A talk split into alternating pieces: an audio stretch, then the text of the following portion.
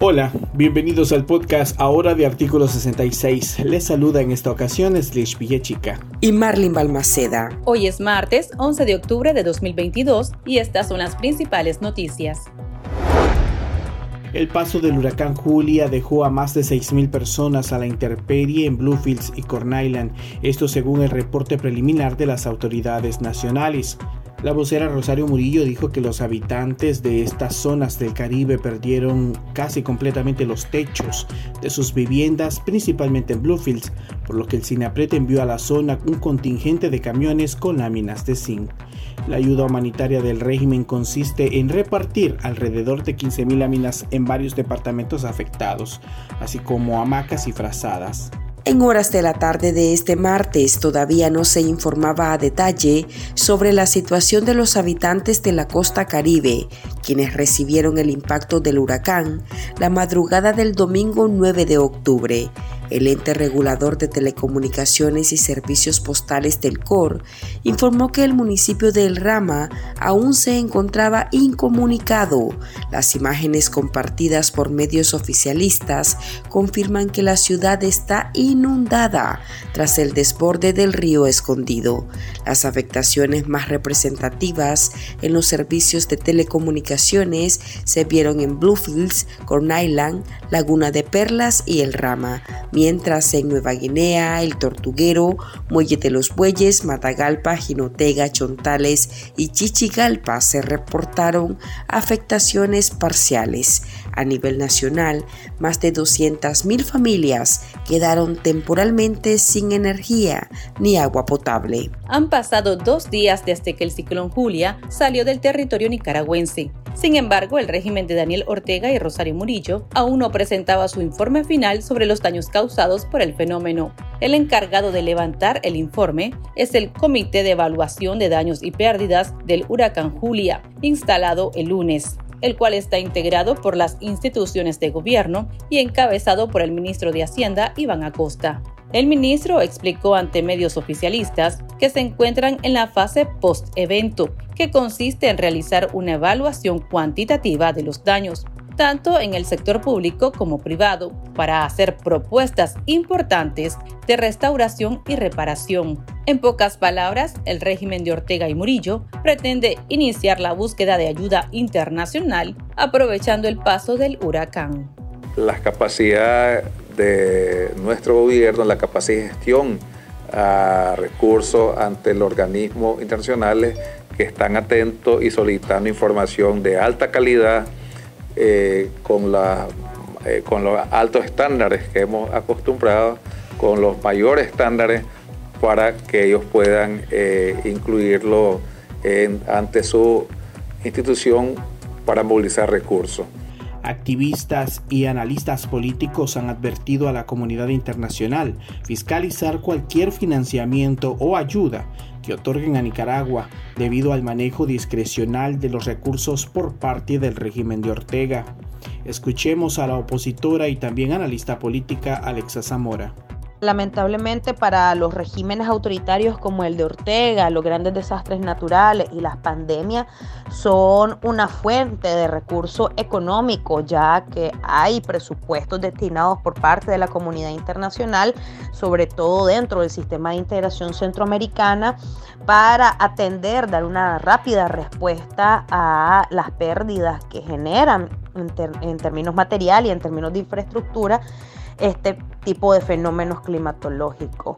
Evidentemente el régimen no tiene un interés en cuantificar eh, cuáles son los daños reales en términos incluso de pérdidas humanas, porque su primer interés no es mitigar ni dar respuesta a estas necesidades, sino simple y sencillamente acceder a los fondos disponibles, los cuales deberían estar sujetos a una rendición transparente para su debido desembolso. En los últimos seis años se han registrado 52 casos de femicidio contra niñas y adolescentes en el país. La cifra alarmante fue compartida por la Red de Mujeres contra la Violencia este martes, cuando se conmemora el Día Internacional de la Niña. La organización feminista denunció que la desprotección del Estado es visible en la violencia sexual, embarazos en adolescentes, muertes maternas, secuestros y desapariciones constantes de mujeres. Entre los agresores se encuentran hombres jóvenes y adolescentes, además de hombres adultos, lo que indica, según la organización, que la educación y la formación de la masculinidad tiene muchas deudas con las niñas y el respeto a la vida debe forjarse desde la familia, la escuela y la comunidad. Las feministas también lamentaron que persista la normalización e impunidad ante estos casos. Además de esto, expertos en salud alertaron que Nicaragua es el país con más embarazos en preadolescentes, es decir, de niñas entre los 10 y 14 años, y adolescentes en América, producto del abuso y la violación sexual normalizada, permitiendo su invisibilidad, denunciaron las organizaciones. El doctor Leonel Argüello, epidemiólogo y cofundador del MINSA, nos amplía este tema. La situación es realmente más grave de lo que nosotros pensamos. No se refleja de forma directa, permanente y de manera educativa qué es lo que está pasando con eh, estas niñas y por supuesto estos embarazos, porque no toda violación surge en embarazo. O sea, nos podemos dar cuenta que el problema de la violación sexual en menores de edad, tanto preadolescentes como adolescentes, es grave en nuestro país. Nosotros ocupamos el segundo lugar después de Bolivia en América Latina de embarazos en adolescentes. En otras palabras, tenemos el deshonroso lugar de ser los primeros en embarazo en preadolescentes de 10 a 14 años y el segundo lugar en embarazo de adolescentes. ¿Qué es lo que está sucediendo? En primer lugar, que no hay un seguimiento alrededor de estos casos por parte del Ministerio de Salud y las autoridades, porque si una persona menor de edad sale embarazada, eso es un crimen y tiene que ser castigado. Y actualmente contamos con las pruebas de paternidad o pruebas del DNA que te puede perfectamente identificar quién es el padre y quién es la madre, Y de esa forma vos podés castigar a los culpables. Y es una prueba que en otro lugar te puede costar 150 dólares, pero que si la compras en grandes cantidades y seguramente no la podrán donar, también se pudiera ya comenzar a castigar a estos culpables, llevarlos a juicio para darle su debido castigo.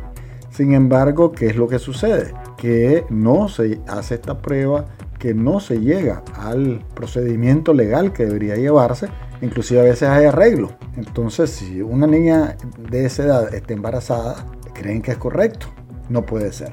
Mientras no haya una educación sexual que comience desde las escuelas y en las casas, va a seguir habiendo este tipo de abuso. Mientras no se refleje en la sociedad, mientras la sociedad no asuma, mientras la sociedad no tenga vergüenza de lo que está pasando, porque además estás lesionando un derecho humano a una menor de edad. Y hay que recordar que una persona que es menor de edad tiene un riesgo mayor. Una niña no es para que quede embarazada, su cuerpecito no está para eso. Un adolescente tampoco. Y pueden haber una serie de problemas de salud donde se pone en alto riesgo solamente por la edad y obviamente puede llegar un momento determinado en que tenés que decidir por la vida del futuro niño o niña o la vida de la madre. En el caso de los médicos siempre priorizamos la vida de la madre. Pero recordemos además todo el efecto psicológico que tiene este asalto, este abuso y este sometimiento y llevar a la, a la niña al miedo de que no puede decir nada, que se da frecuentemente dentro de las casas. La mayoría de estas violaciones están dentro de las casas donde se supone que es el lugar más seguro para las niñas. Además del embarazo, también pueden transmitirse enfermedades de transmisión sexual como el VIH-Sida, como la gonorrea y la sífilis. Me vas a decir, sí, pero ¿y tienen acceso a salud? Sí, en Nicaragua es gratuito y tienen acceso a salud. Pero ese es el problema, o sea, como una niña menor de edad llega a una unidad de salud, le atienden el embarazo y el parto como que no ha ocurrido absolutamente nada. Si usted gusta de hacer capturas de pantalla en la aplicación de WhatsApp, ya no podrá cuando la persona con la que chatea le envíe fotos o videos que solo pueden verse una única vez. La nueva función de WhatsApp se encuentra en periodo de prueba y según la información, solo los usuarios de la aplicación Tester han podido usarla. La actualización estará disponible para una versión 22.21.071 para iOS, es decir, para usuarios de iPhone. Como señalábamos, se podrán seguir haciendo capturas de pantalla, menos en aquellos mensajes que se autodestruyen. Esto con el objetivo de brindar más seguridad a los usuarios y privacidad, según la información. El consultor en marketing digital Manuel Díaz nos amplía el tema.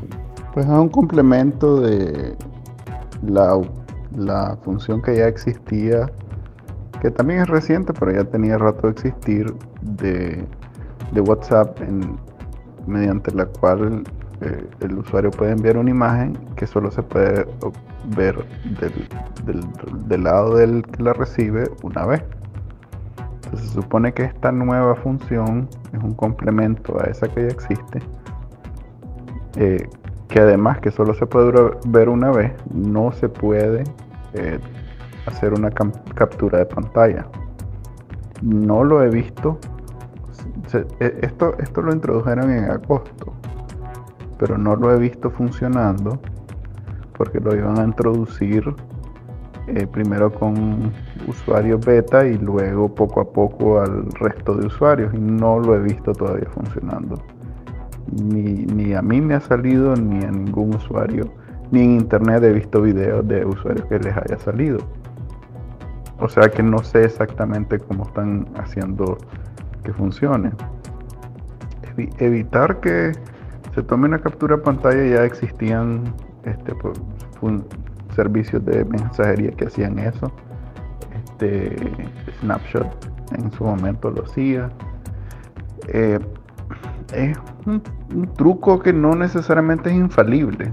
Para empezar, hay aplicaciones que, no que no hacen caso a esa, a esa, prohibición que es programática, pues no es como eh, el software tiene que hacer caso de lo que dice WhatsApp, entonces hay aplicaciones que, que pueden evadir esa restricción así como algo más rudimentario como que te aparece la imagen y le tomas la foto con otro celular. Pues. Entonces no, no es infalible, es muy fácil violarlo, pero eh, para el usuario menos avanzado y sin preparativo, sí probablemente sea una medida de seguridad este, pues es incómodo estar en eso de aplicaciones nuevas y con otro teléfono, etcétera. Pues. Entonces sí puede ser una medida de seguridad eh, eh, eficiente, pero primero no, está disponible todavía y segundo pues eh, es muy fácil este, evadirlo como dije. Y estas son otras noticias que usted también debería saber hoy el Centro Nicaragüense de Derechos Humanos CENIT demandó que el régimen de Daniel Ortega permita que familiares de los más de 200 presos políticos en el país puedan visitarlos para constatar su situación y estado físico tras el impacto del huracán Julia en Nicaragua. Asimismo, denunció que han pasado 46 días de la última visita que la autoridad policial permitió a familiares de reos políticos cautivos en la Dirección de Auxilio Judicial, conocida como el Nuevo Chipote en Managua. Los defensores de derechos humanos indicaron que se desconoce su condición física y psicológica, la cual pudo agravarse por el paso del ciclón. El presidente ilegítimo de Nicaragua, Daniel Ortega, otorgó este martes poderes a la Policía Nacional que le permitirán restringir la circulación de personas durante situaciones de emergencia y desastres naturales tras el paso del ciclón Julia, que según el gobierno solamente dejó daños materiales. Según la normativa emitida por el mandatario, quien es jefe supremo de la policía nicaragüense, la institución del orden público tiene ahora la facultad de restricción del paso para vehículos, carretones, peatones y jinetes en lugares de alto riesgo, también de prohibir el paso de cruces de ríos, cauces, puentes o calles y caminos inundados. Además, regulará el tránsito en carreteras, calles y caminos afectados por las lluvias e inundaciones. Chile y Costa Rica fueron elegidos este martes como nuevos miembros del Consejo de Derechos Humanos de la ONU al imponerse a Venezuela, que pugnaba con ellos por una de las dos plazas vacantes para los países de Latinoamérica y el Caribe. La candidatura chilena obtuvo 144 votos, la costarricense 134 y la venezolana 88 en las elecciones celebradas en la Asamblea General de Naciones Unidas, que eligió en total a 14 nuevos miembros del órgano con sede en Ginebra para el periodo 2023-2025. Venezuela, que se sienta actualmente en el Consejo, optaba a la reelección, pero numerosos grupos de defensa de los derechos humanos habían pedido votar en su contra por el historial de represión del gobierno de Nicolás Maduro. Aquí termina el episodio de este martes. Para más noticias pueden visitarnos en nuestra web www.articulo66.com. Recuerde que también puede suscribirse a nuestro podcast y seguirnos en las redes sociales como Artículo 66. En Twitter nos encuentra como arroba artículo 66 Nica. Hasta la próxima.